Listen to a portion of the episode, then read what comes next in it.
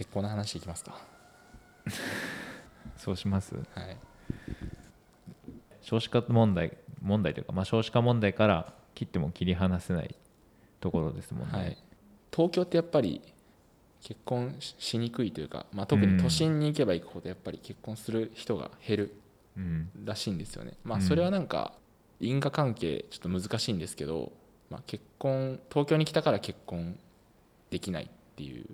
すなわち子供産みにくいとかうん。そういう話もありますし、まあ、逆にこうバリバリ仕事したいから東京来てるから、うん。まあ、そういうつもりが少ない人が集まってるからそういう数値が上がるとか、うん。まあ、いろんな見方があるんですけど、まあ、日本全体のその人口減少というかうん。少子化が進んでるのには、まあ、いくつか理由があるんですけど、まあ、よくあるパターンとされてるのは、まあ、地方が衰退していってで地方から東京に移り住む人が増えて、まあ、今東京はい。一極集中って言われてるじゃないですか、はい。で東京一極集中してで東京って結局結婚したりとか子供とか作りづらい街だから、うん。それで子供が減って少子化が起きてるっていうなんかこういうバッドスパイラルがやっぱなるほど、あるらしいんですよね。はい。で特にあの新宿って結婚しない人が多い街で、まあ、いわゆる未婚率みたいなのも、高知県かなの大川村っていうもうめちゃくちゃこう過疎が進んでるうん、村が確か1位で2位が渋谷区で3位が新宿みたいな感じおおすごい。ですよね。そのランキング何と思ったんだけどそういうことね、へ で障害未婚率っていう、えっと、確か何歳以上で結婚してない人のことを障害未婚率ってー言うんですけど、うん。それも渋谷区中央区について3番目うん。みたいな感じ。で当然あの出生率もすごい、えっと、低くて確か1下回ってるんですよね。はい。とかなんかやっぱり結婚したりとか子供を産んだりとかするのがしにくいのかしないのかここはちょっと難しいですけど、まあ、新宿ってまずそういう街なのでより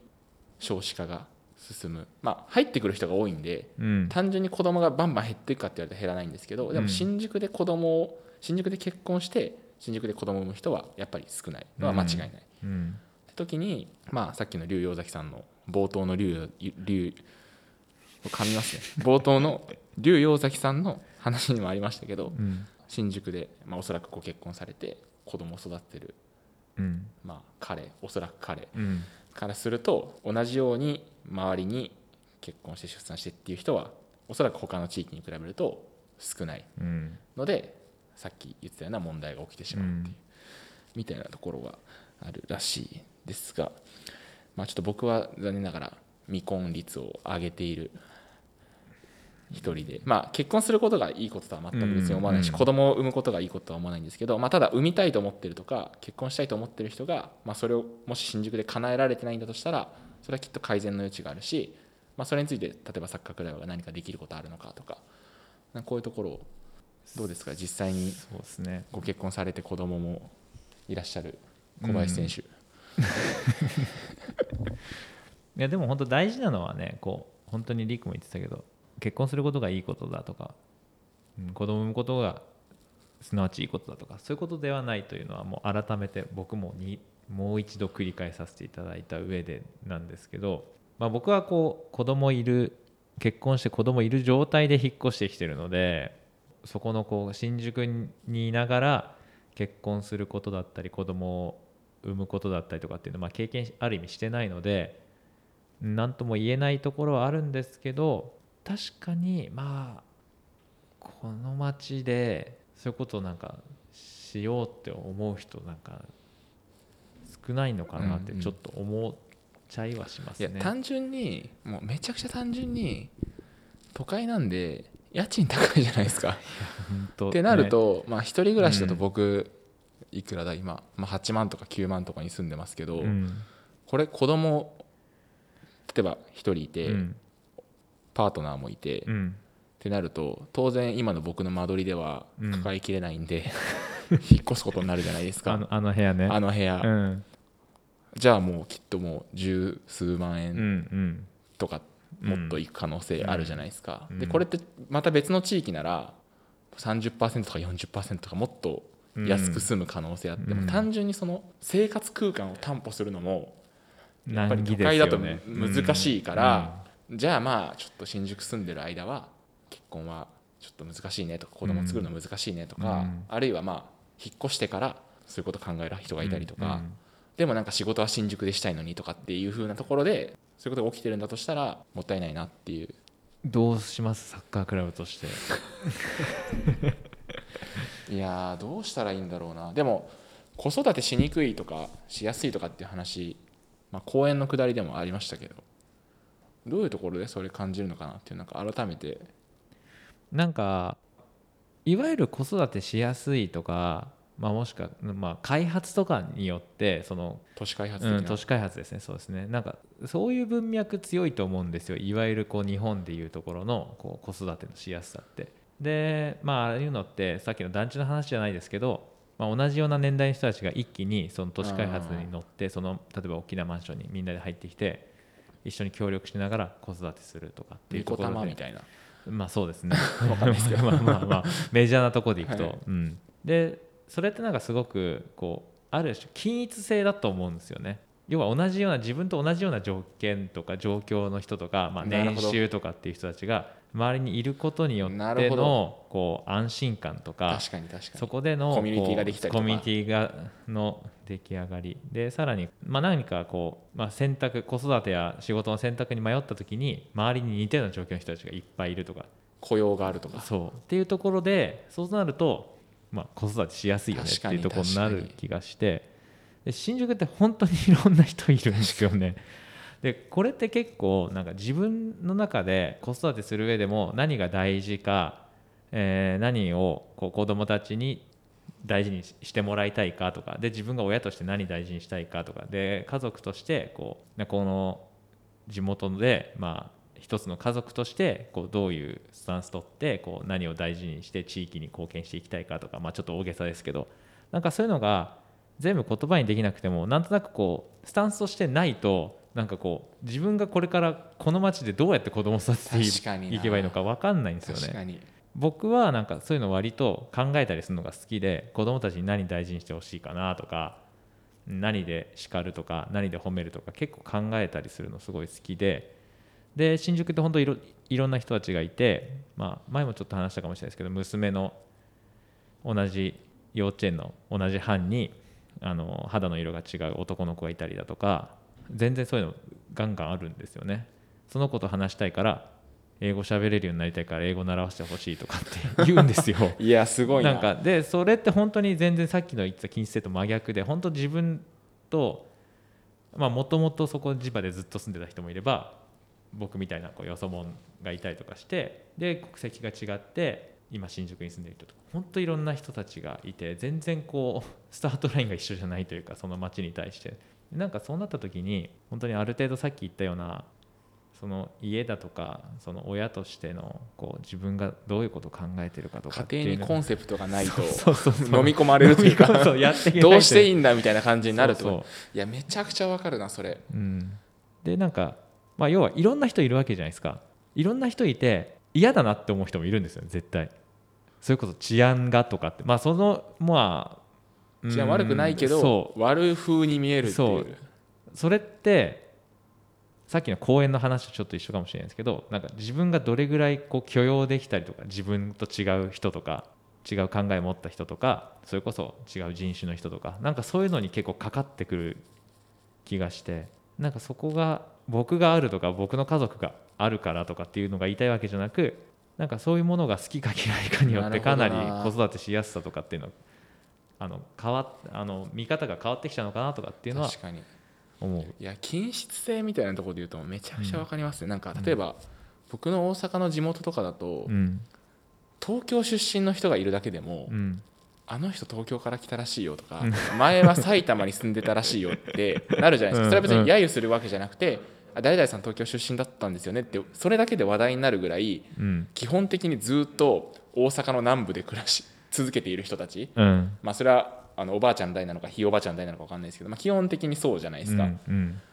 でも新宿で住んでて、うん。そんな話一切ならないじゃないですか。ね。なんか別に大阪ですみたいな、うん。ゆうぞさんだとまあ羽村ですとか、うん。っていう意味ではなんか本当にバラバラのというか、そうだね。全然バックボーンが違う人たちがいるからこそのうんなんていうんですかね。それはすごい面白いし、うん。いろんな経験ができるっていうまあ分かりやすいメリットがある一方で、うん。まあなんか同じ立場で相談できる人がいないとかそれこそもう言語違っちゃううん。と相談もクソもないみたいな話とかに対してやりづらさを感じる人の方がやっぱ多そうだなって思った時に、うん。そういうところに子育てのしづらさとかがもしかしたらあるのかなっていうのはなんか思いましたね。そうなんです。いや確かにな。なるほど深いな。でもそう考えるとサッカークラブにできることってなんかなんとなく見えてくる気がしてて例えばそのいろんなバックボーンを持ってるバラバラな人たちうん。とこう手を取り合うことでうん。あこんな気づきがあるんだとか、うん。めっちゃ面白いねっていう、うん。なんか新宿ならではの魅力をちゃんと発信していくこととか、うん。まあ、あるいはそのバラバラだと思ってても一緒の部分ってたくさんあるじゃないですか人と人って。なんかパッと見こうビジュアルとか外見が違っても考えてること一緒だったりとか多分子育てとかしてでもうん。いくら国籍が違っても、うん。なんか悩みとかってきっと一緒なんじゃないかなって思った時に、なんかそういう人の間を取り持つのが例えばサッカークラブで、まあ、分かんないですけどなんかクリアスの新宿きっかけでそのお母さん同士が知り合って全然言語とか違うんだけど、うん。なんか子育てのなんか悩み相談を一緒にできる関係性を作るとか、なんかそういう空気が広がっていくともしかしたらあ新宿って意外と子供を産んでもなんかそういうコミュニティあるなとかネットワークあるなとかっていう街になっていけば改善される可能性は全然ありますね。なんか本当にそういうちょっと国籍違う人とかに焦点当てちゃうとコミュニティもやっぱり限られてくるだろうし言葉の問題もあってなんか本当そういった時にハブになれるような可能性はすごいあるなっていうのはいつも幼稚園送り迎えしてて思う、うん、この人サッカー見に行くんないかなとうか、ん確かに、うんそうっすよね、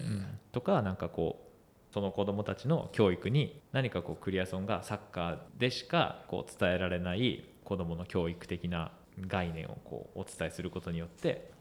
あサッカーって教育にこういうものをもたらしてくれるんだっていうのを気づいてくれて、まあ、クリアソンのファンになってくれたりだとかでそれでまたコミュニティが広がっていったりだとかなんかそんなのはなんかすごく、うん、いつも毎毎日まあ毎日思ってるわけではないけど、うん、よく思いますね。うん。いやーこれ結構いけそうっすね、うん。いやーなんか。子育てしやすいっていう言葉になんかこ確かに。うん。何なんだっていう、う、うん、いやでもそうっすよね。この街で結婚するのとかって難しいだろうな。うん、結婚して子供産むとかちょっとまあ僕はもう結構、まあ、こんなことやってるぐらいなんで新宿ともう死ぬ覚悟ですけど。僕 は